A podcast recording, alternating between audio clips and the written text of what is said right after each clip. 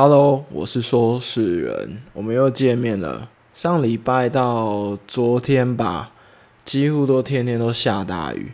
然后呢，我有一天带着我一只老表，然后这一只机械表很老了，那时候是我在西班牙的一个古董市集找到的一个宝。然后为什么说它是宝呢？因为我在待在那边的几天，我很需要看时间。然后心里就默默想说：“哎，我想要带一只手表。”当然，我有趁在那边的空档的时间，打电话到当地的劳力士专卖店询问我当时想要的表款，但实在是一表难求，所以我就就此作罢。然后，当然也有安慰自己一句话说：“就当做是缘分吧。”当然，我也不希望为了。购物而打乱我原本的行程。后来呢，刚好有一天我会去一个知名的二手市集。那一天我很开心，心情很好，因为那一天天气很好，太阳天，然后很凉爽，大概二十度左右而已。形形色色的商品啊，不管是玩具啊、家具啊、衣物啊、灯具等等都有。当然也有一些商家，他是自己设计本来就要来卖的东西。当然我也有买一些纯银的饰品，外形非常好看，以外价格也很美，不像有一些店家把一些小饰品哄抬的非常高的一个价格。后来呢，继续逛逛逛，我看到了一个古董的表店，我停了下来看了一下，寻寻觅觅在那个密密麻麻的老表堆里面。看看有没有我喜欢的款式，还真的被我看到了一只 K 金外壳的渐层拉丝面盘的表，我觉得超美。一问之下才知道这一只是一只机械表。我稍微听了一下机械表咔嚓咔嚓那个走时的声音，然后呢跟老板聊了一下天，老板当然也称赞这一只表有多棒，多适合我以外。后来呢，我也是谢谢他，然后就先离开了，继续逛着其他形形色色的街道啊、摊位啊，还有商家。过了一段时间，我问了我自己：真的有想要那一只表吗？好像答案非常的明显。我在串流的人群间走着，辗转呢，我就走回了那一间表店。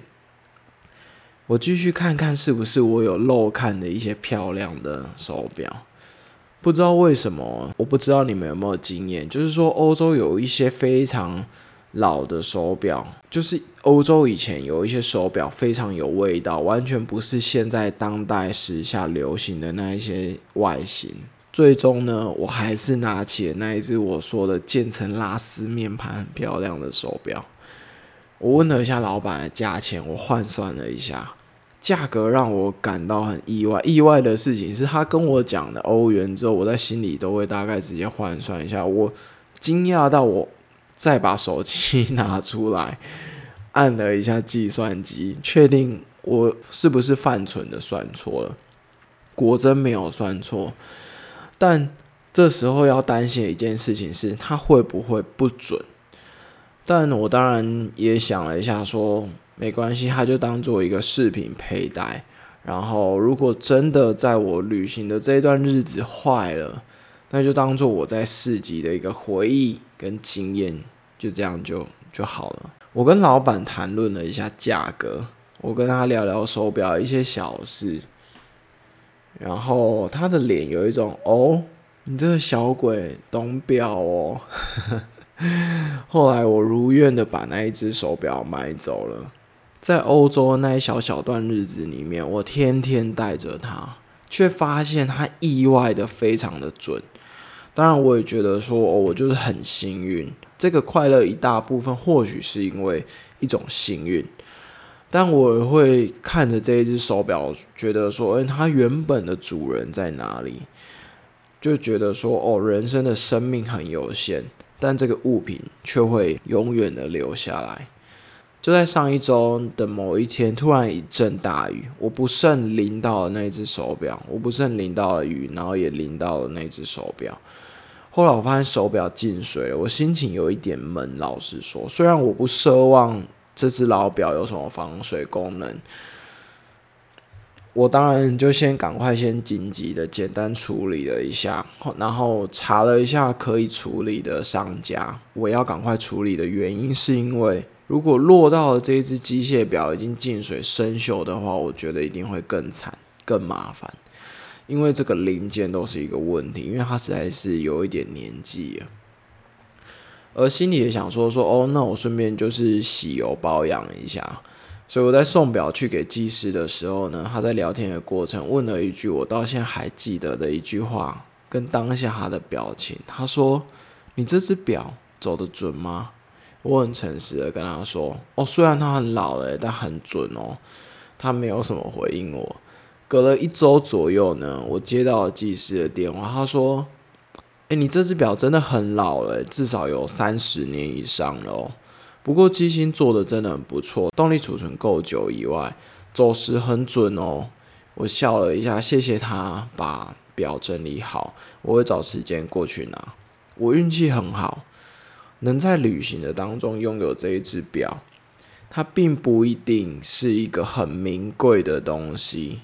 但它对我的意义和价值却非常的大，因为这只表不是透表背，所以呢，在技师打开表盖的时候呢，我拿来观赏了一下它的机芯状态，就让我想到说，有一点像是人的内心。你在跟每个人相处的时候，你其实看不到那一个人的内心状态，但或许就像手表一样，能不能信任这一个人？他会因为时间而去显现出来，而我想这一只手表一样会跟我到老吧。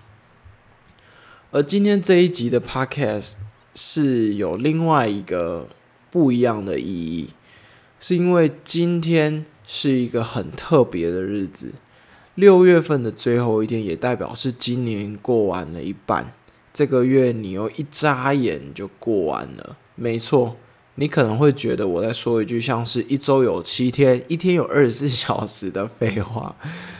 今年的七月一号是一个很不一样的日子。除了身为听众的你可能是一个毕业生，或是你当天生日以外，我有认识一个很久的朋友，他回德国完成他的博士学位。今年的第一个季节，他回来台湾。三月多，我们在他哥哥的婚礼上久违的碰面。后来他刚好有一些规划，可以在台湾停留一段时间。实在是很久没有碰面了，所以感觉有非常多话聊不完。我们后来就约了在咖啡店。有趣的事情是，过了好几年，大家的经历都是那么的不同。所以在谈论一件事情的时候，可以在不同的文化角度上谈论，在同一个讨论点上又有不一样的答案。我的 Podcast 在今年的第一个季节诞生，他是我起初的听众。最近几个月，因为疫情实在是太严重了，外面的餐厅啊、咖啡店啊都没有内用的座位，当然也不可能。出门当然也像我前几集说的，没事就尽量待在家，因为健康相对的重要非常多。我们呢就此后来的邀约就一直没有成型。今天这一集除了祝福这个季节毕业的同学，或许你们无法参与有如以往的毕业典礼，在校园与同学道别、拍照，一起参与这个共同的回忆和纪念，但。你们今年的毕业典礼一定非常的难忘，相较于以往的毕业典礼有更深层的不同。当然，我也非常祝福我这个朋友，他在前往他的人生道路上会更顺利，还有喜悦。